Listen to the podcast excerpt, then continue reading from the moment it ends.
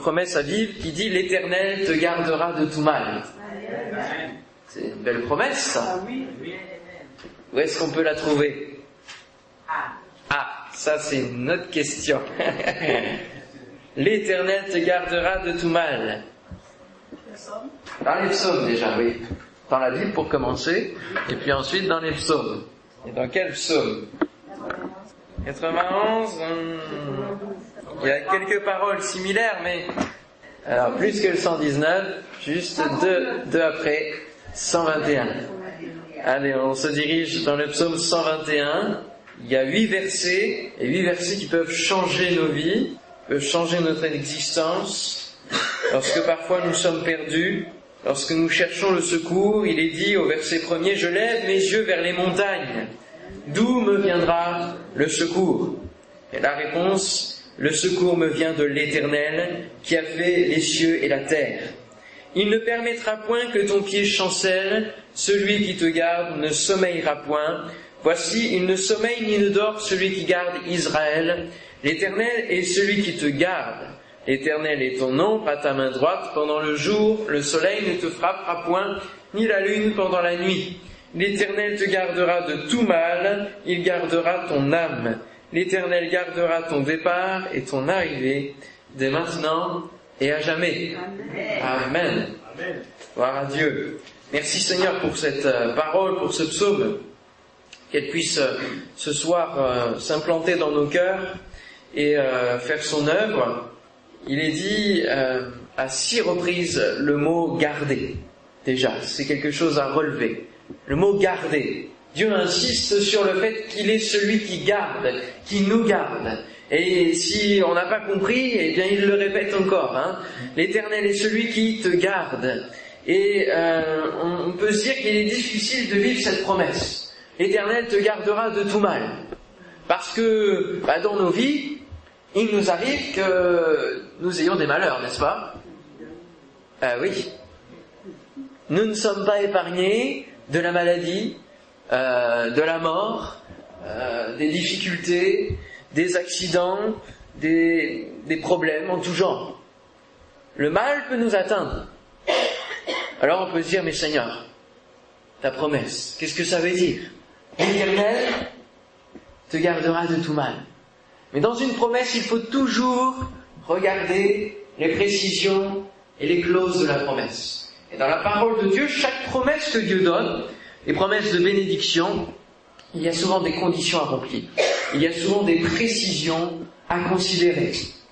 Et c'est pour beaucoup justement ce problème-là de ne pas considérer les conditions à remplir qui font qu'ils se plaignent contre Dieu en disant mais tu as dit cela et finalement je ne le vis pas dans ma vie. Sauf que souvent, l'Éternel va dire je te promets cela, mais si tu me suis, si tu obéis à mes commandements, si tu fais cela, alors je déverserai sur toi la bénédiction. Et on peut comprendre que Dieu déverse sa bénédiction sur ceux qui font le bien, et non sur ceux qui font le mal. Parce que Dieu n'est pas le créateur du mal. Le créateur du mal, c'est le diable. C'est celui qui s'est enorgueilli, qui était l'ange de lumière, qui s'est enorgueilli, qui a voulu être Dieu à la place de Dieu, calife à la place du calife, et qui finalement a chuté. Parce que dans son cœur est née la racine du mal, la racine de l'orgueil, et ça s'est développé, et il n'a pas contenu cela, il ne s'est pas repenti, il, est, il a chuté, et il est maintenant celui qui anime le, le feu qui est en dessous de ce monde, et qui embrase, et qui met les pays, les hommes en ébullition les uns contre les autres, et qui déverse son venin de haine et de mal. Voilà le créateur du mal. Mais Dieu, lui, c'est celui qui veut faire du bien. C'est celui qui a créé ce monde pour que nous soyons bien. C'est beau ça. Seulement le mal est venu s'initier. Et l'homme a préféré choisir la voie du mal. Il a voulu outrepasser l'ordre de Dieu qui, euh, avait dit de ne pas euh, aller prendre du fruit de la connaissance du bien et du mal, justement, pour lui éviter pour le préserver, pour le garder du mal. Seulement l'homme, lui, il a choisi d'y aller. Il a désobéi au commandement. Et du coup, eh bien nous sommes soumis à la malédiction du péché. On retrouve encore ici la notion du mal, la malédiction du péché. Nous sommes tous, nous qui naissons sur cette terre, soumis à cette loi du péché, c'est-à-dire que dès lors que nous grandissons, eh bien nous nous mettons à faire quoi en premier Le mal? La curiosité nous amène à désobéir aux parents, à tester les limites, à aller au-delà de ce qui est prévu du cadre et aller faire le mal.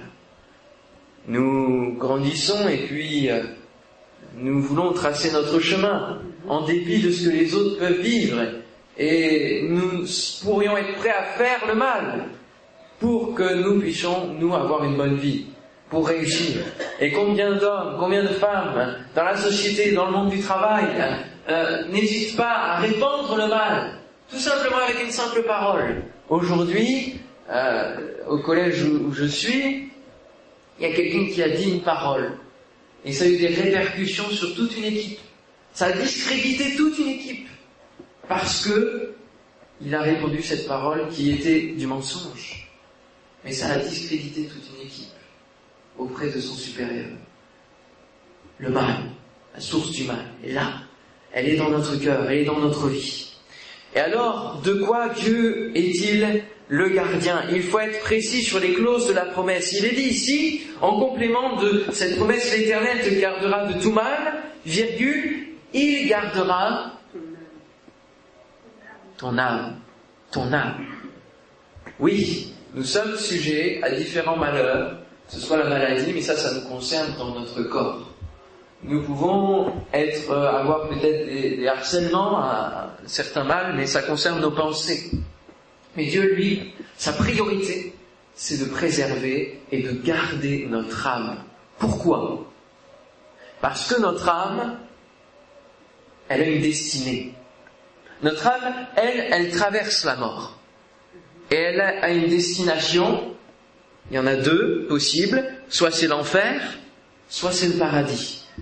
Soit c'est la malédiction, les conséquences de la malédiction du péché dans lequel nous vivons, soit c'est la bénédiction, les conséquences de la bénédiction que nous pouvons choisir en Dieu, en suivant Dieu. Et du coup, il veut garder notre âme cette âme qui lui est si précieuse, parce que c'est cela qu'il désire sauver. Dieu désire sauver notre âme. Et c'est notre âme qui ira après la mort dans le paradis pour chacun de ceux qui ont choisi Jésus ce soir. Est-ce que vous suivez le Seigneur? Est-ce que vous avez choisi Jésus-Christ comme votre sauveur? Est-ce que vous avez saisi la bouée de sauvetage qu'il vous tendait alors que vous vous noyez dans la mer de ce monde, dans le, dans le péché de ce monde? Est-ce que vous vous êtes rendu compte un jour que vous étiez en train de vous noyer Vous savez, il y a des personnes qui continuent à, vivre sans Dieu, à, vivre et à, essayer de se, dépêtrer dans ce monde, à essayer d'émerger dans ce monde, mais ils ne se rendent pas compte qu'ils sont en train de se noyer. Alors ils font plein d'efforts, ils s'agitent, ils agitent des bras, ils font plein d'efforts, plein de choses. Ils sont remplis d'activités, leur agenda est rempli. Seulement, cela ne donne rien. Et cela ne peut pas sauver leur âme. Et pour avoir la, bouée de sauvetage et avoir une vie sauve, saine et sauve, pour monter dans le bateau, là où il y a les plans de Dieu, là où il y a les projets de Dieu, il faut se rendre compte d'abord que nous nous noyons. Ça, c'est la phase de la repentance. Nous nous rendons compte que nous sommes perdus, que nous sommes en train de nous noyer, et que nous avons besoin de Dieu. Nous avons besoin d'un salut, nous avons besoin de quelque chose qui vient transformer nos vies. Nous avons besoin que quelqu'un vienne nous débarrasser de ce mal dans lequel nous sommes empêtrés. Paul dira, alors qu'il connaît déjà le Seigneur, je désire faire le bien, mais c'est le mal qui s'attache à moi. C'est comme une seconde peau, voyez Et alors, il faut saisir cette bouée ensuite. Ensuite, alors que nous nous rendons compte que nous sommes perdus, la phase de la repentance Ensuite, nous demandons le pardon et la grâce de Dieu sur notre vie en disant, je suis perdu sans toi, je reconnais que je ne suis rien sans toi et je reconnais que j'ai besoin de ton aide, j'ai besoin de ta grâce, j'ai besoin d'une nouvelle vie, viens changer ma vie. Alléluia. Et ça, c'est la conversion. On fait demi-tour, on renonce à notre ancienne vie, à notre passé. Et nous marchons d'un nouveau pas dans une nouvelle vie avec Dieu, accompagnés par Dieu et gardés par le Seigneur. Que c'est merveilleux. Ça, c'est la promesse de la parole de Dieu, c'est ce que nous dit l'Évangile, c'est le message que Jésus est venu nous annoncer sur cette terre, qu'il est venu incarner cet amour, parce que c'est par amour qu'il fait tout cela. C'est par amour qu'il désire nous garder, qu'il désire garder notre âme, et qu'il désire que notre âme aille au paradis et non l'enfer. C'est par amour. Et du coup, il est venu garder notre âme dès le début en nous donnant un moyen de salut au travers de Jésus-Christ, au travers de ce sacrifice il fallait que le sang coule, comme le sang a coulé euh, pour garder le peuple d'Israël en Égypte. Vous vous souvenez de cet épisode Ils étaient captifs en Égypte, ils étaient esclaves de, Pharaon, et Dieu a fait des promesses en leur disant je, veux vous délivrer. Et puis, alors ça a battu des, des plaies hein, sur le peuple qui voulait le garder captif. Et la dernière plaie a été la mort. L'ange de la mort est passé sur tous les premiers-nés, sauf sur ceux où il y avait le signe de reconnaissance, c'était le sang d'un agneau sacrifié. Le sang versé et répandu sur les portes permettait à l'ange de dire, de voir que ces gens-là, cette maison-là, suivaient Dieu, suivaient les commandements de Dieu, faisaient partie du peuple choisi par Dieu. Et alors, l'ange de la mort est pareil. Et de la même manière, le sang de Jésus qui a coulé, une fois pour toutes, a arrêté tous les sacrifices des animaux que les gens faisaient au fur et à mesure. Et Jésus a payé une fois pour toutes pour le péché, pour tout notre péché. Et alors que la mort viendra, et alors que le mal viendra pour notre âme, pour assaillir notre âme et faire que notre âme soit dans la perdition, le sang de Jésus sur notre vie permettra de nous épargner. Amen. C'est le sang de Jésus qui nous garde. L'Éternel nous garde. Notre âme est importante. Jésus dira dans Matthieu 10, 28, Ne craignez pas ceux qui tuent le corps et qui ne peuvent tuer l'âme. Craignez plutôt celui qui peut faire périr l'âme et le corps dans la géhenne. Bien sûr, cela dépend de nous. Dieu ne va pas garder notre âme si nous, nous ne voulons pas. Si nous refusons de croire en Dieu et que nous ne suivons pas ses voies, il ne pourra rien faire à part tout simplement nous proposer encore et toujours son salut, son service de gardiennage ultra puissant. Amen. Dieu est notre gardien. Il est gardien de notre âme. Alors à qui parle-t-on dans cette promesse? L'Éternel te gardera de tout mal et gardera ton âme. Cette promesse est faite à celui qui monte les marches du temple de Jérusalem. Ce psaume fait partie du cantique des degrés. Et les degrés, c'est simplement les marches que les gens qui croyaient en Dieu, qui suivaient Dieu, montaient une fois par an. Ils montaient les marches du temple de Jérusalem pour apporter justement leur sacrifice. Et ils prononçaient à chaque marche ces psaumes, ces paroles. Et cette promesse est faite à celui qui fait partie du peuple de Dieu, le peuple choisi de tout temps, Israël, est choisi par Dieu. Dieu garde le peuple d'Israël. Je l'ai dit déjà par ce sang de l'agneau sacrifié, mais Dieu continue de garder son peuple encore aujourd'hui. Quand on regarde l'histoire, quand on regarde ce qui se passe dans notre monde, vous voyez le pays d'Israël qui est tout petit, c'est vrai, Hein, c'est deux ou trois départements de la France réunis en fait. Hein, c'est tout petit, Israël. Vous voyez tous les ennemis d'Israël autour, l'Arabie Saoudite qui est beaucoup plus grande, et tous les ennemis euh, qui sont, qui sont autour, l'Iran, l'Irak, tous ont été un jour ennemis d'Israël. L'Égypte, tous sont des beaucoup plus grands pays. Et comment ça se fait qu'Israël est encore existant aujourd'hui? Comment ça se fait que c'est un pays qui a pu naître d'un jour à l'autre en 1948, renaître de ses cendres. C'est tout simplement parce que Dieu garde son peuple. Malgré le fait qu'ils aient refusé pour la plupart la venue de Jésus comme étant le Fils de Dieu et qu'ils attendent un autre Messie, beaucoup se tournent vers lui. Et Dieu garde quand même au fond de son cœur le peuple qu'il a choisi de tout temps.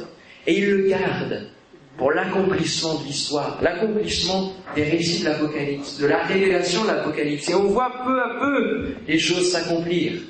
La renaissance du peuple d'Israël, de l'État d'Israël, est écrite dans la parole de Dieu.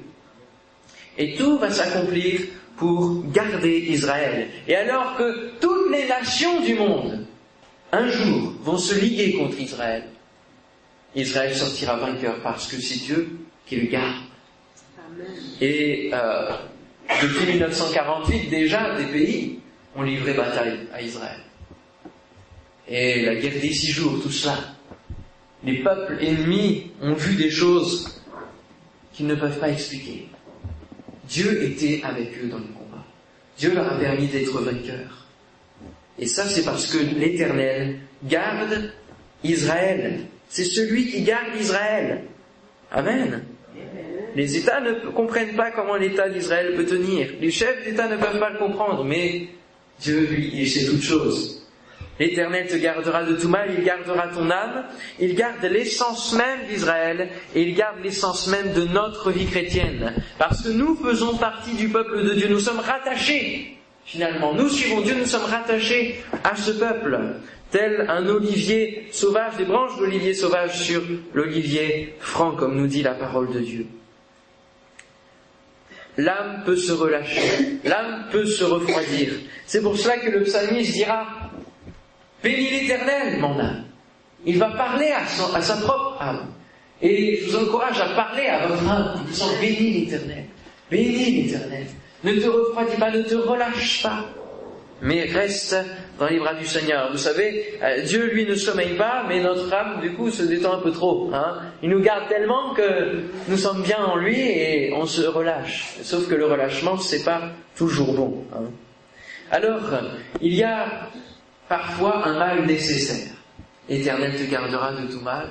Et il y a parfois un mal nécessaire. Vous savez, en médecine, il y a parfois, il faut parfois faire mal pour que la guérison soit meilleure, pour que la guérison soit plus rapide, pour que le salut du corps soit effectif.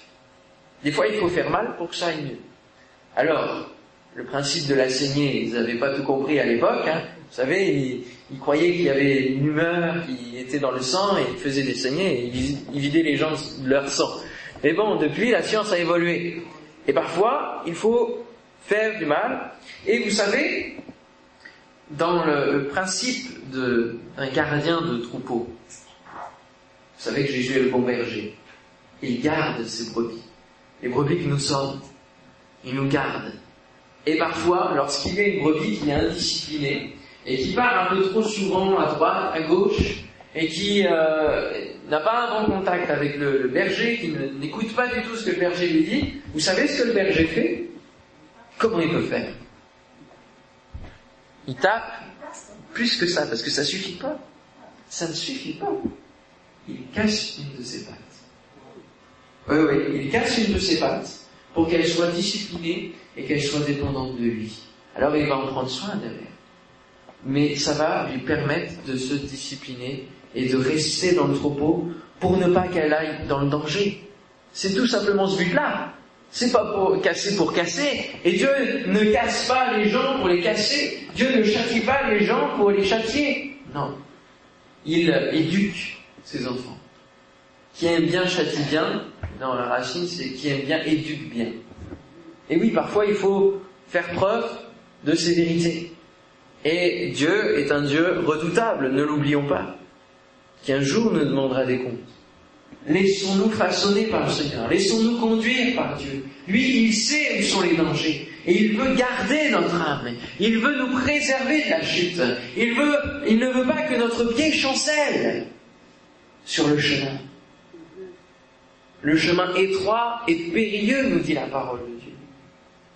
Le chemin que nous avons choisi de suivre Jésus n'est pas une grande autoroute, n'est pas un grand chemin. C'est un, un chemin étroit et périlleux parce que nous avons des choses à suivre. Nous avons notre cœur qui suit le Seigneur et il y a parfois des dangers. Il y a parfois des dangers. Et euh, il y a parfois des mots nécessaires pour que nous puissions guérir d'une blessure intérieure non refermée, d'une rancune dévastatrice, ou tout simplement pour augmenter notre foi ou nous rendre plus dépendant de Dieu, tout simplement. Alors on pourrait rétorquer, mais Jésus a prié son Père dans Jean 17, verset 15, en disant, je ne te prie pas de les ôter du monde, mais de les préserver du mal. Alors on peut se dire, mais finalement on n'est pas si préservé que cela. Euh, Jésus a prié, mais est-ce qu'il est exaucé là?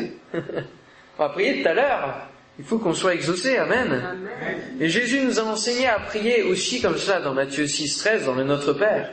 Ne nous induis pas en tentation, mais délivre-nous du, du mal. Et, dans l'original, le meilleur mot, c'est du malin. Du malin.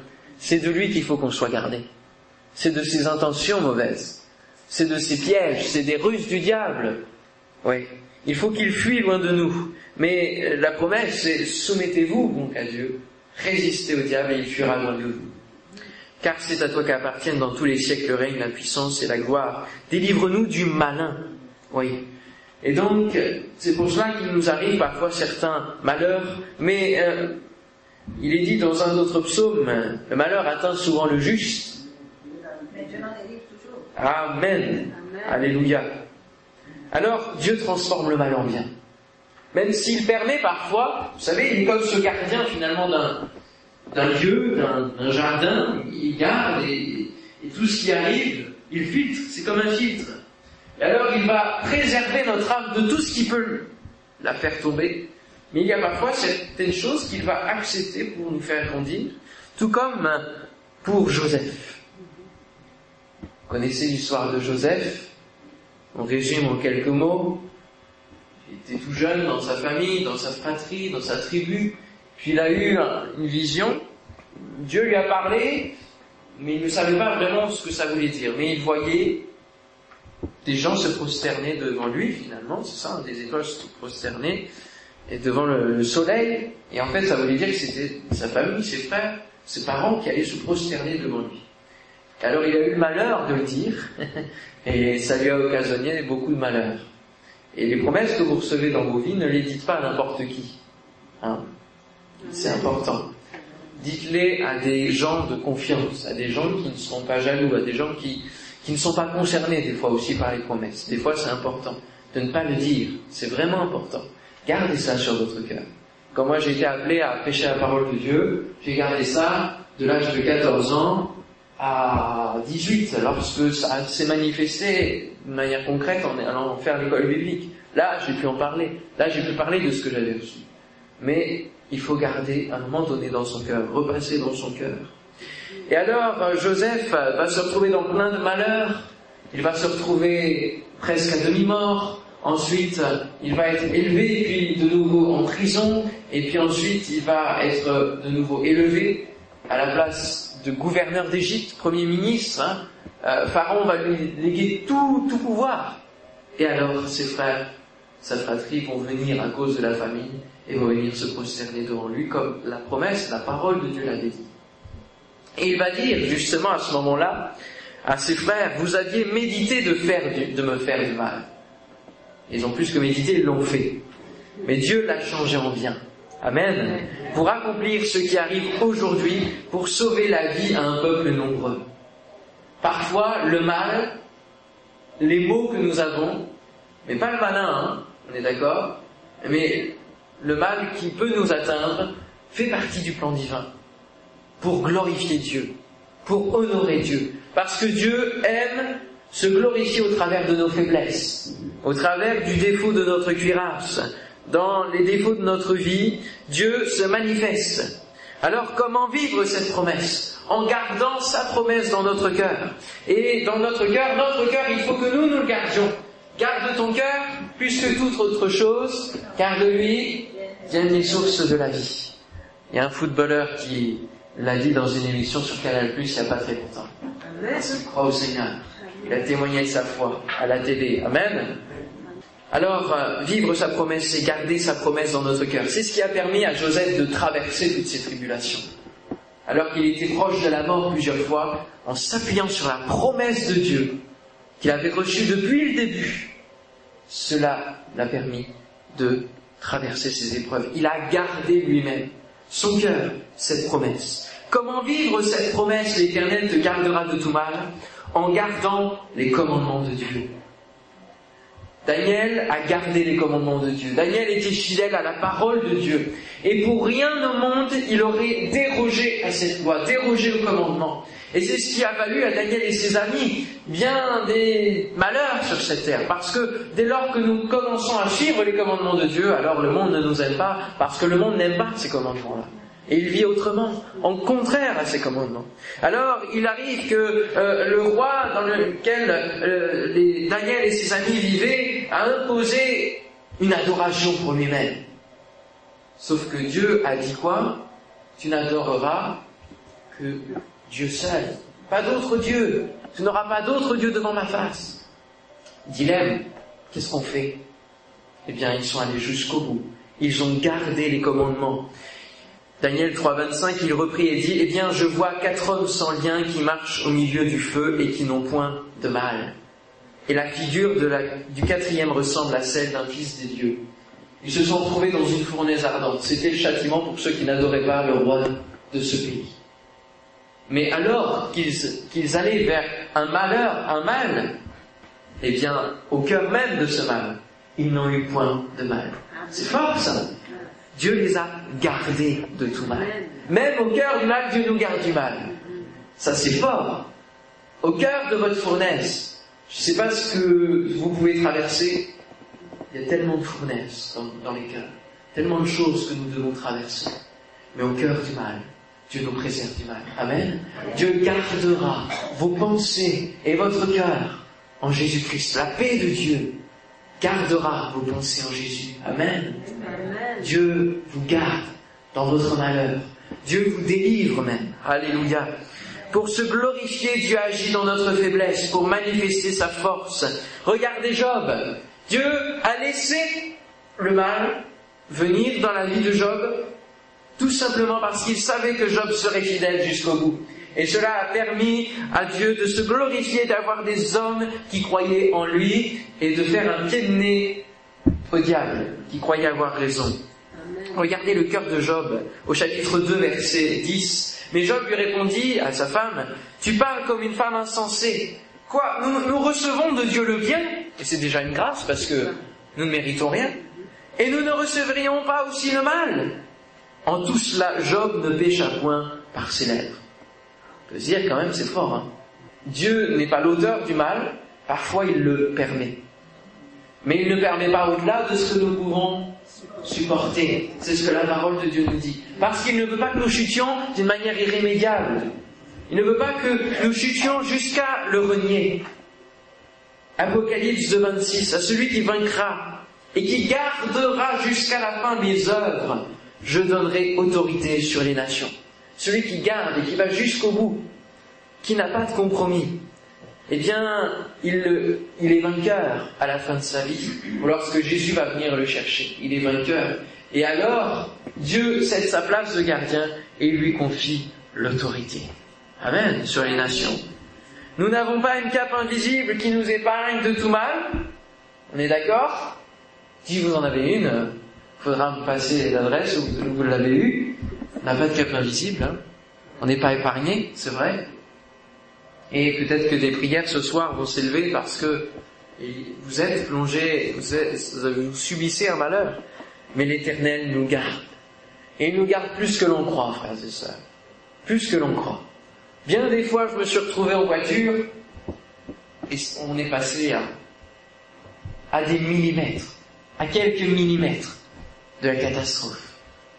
Je me souviendrai, j'étais en vacances, j'étais, j'avais quoi, peut-être un an, même pas de permis, et, je commençais à redémarrer avec la voiture des parents, ah, ça aurait été, j'étais tout seul, et euh, une voiture qui est passée tout de suite alors que j'allais me déboîter.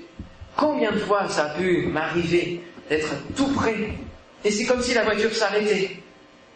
Dieu nous garde de tout mal. Amen à pied, puis dans bien des situations. Dieu vous garde, frères et sœurs. Vous ne le voyez pas, mais Dieu est là. Parce que l'ange de l'éternel campe autour de ceux qui le craignent, autour de ceux qui craignent Dieu. L'ange de l'éternel est là. Alléluia. Il y a parfois des faits extraordinaires, des miracles, des choses qui se passent incompréhensibles aux yeux des hommes. Mais c'est la main de Dieu qui garde votre âme, qui garde votre vie. Alléluia. Que le Seigneur soit béni. Bénissez-vous l'Éternel dans les cas où vous vous rendez compte qu'il vous garde. Bien sûr, et oui. Et, même quand il vous garde, enfin, quand vous voyez pas, est-ce que vous bénissez le Seigneur chaque jour de votre vie? Seigneur, merci parce que tu m'as gardé. Tu m'as gardé, Seigneur. Conclusion, je citerai le psaume 34, verset 7. Et puis autre, alors si vous voulez bien prendre avec moi le psaume 34, je l'ai déjà cité, mais l'ange de l'éternel campe autour de ceux qui le craignent. Et au verset 15, il y a une suite qui est belle aussi. Les yeux de l'éternel sont sur les justes. Il nous garde, il nous surveille. Mais c'est pas, Dieu n'est pas celui qui vient, qui nous espionne pour euh, nous, taper, pour, euh, il n'est pas là pour ça. Non.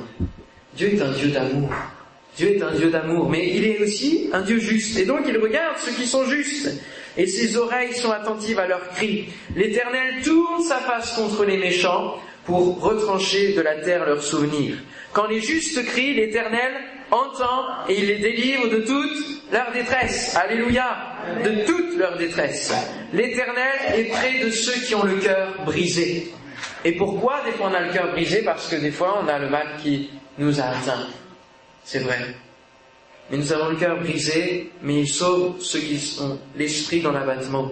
Il vient à notre secours. Le malheur atteint souvent le juste, mais l'Éternel l'en délivre toujours.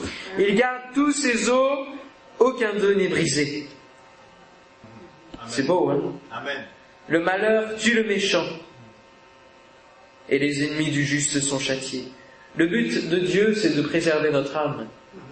Le but du diable, c'est de la perdre. L'Éternel délivre l'âme de ses serviteurs, et tous ceux qui l'ont pour refuge échappent au châtiment. Alléluia. Le châtiment qui nous donne la paix est tombé sur Jésus-Christ. Il est le garant de notre survie. Il est le garant de la survie de notre âme, frères et sœurs. Ne l'oublions jamais. Amen. Alléluia.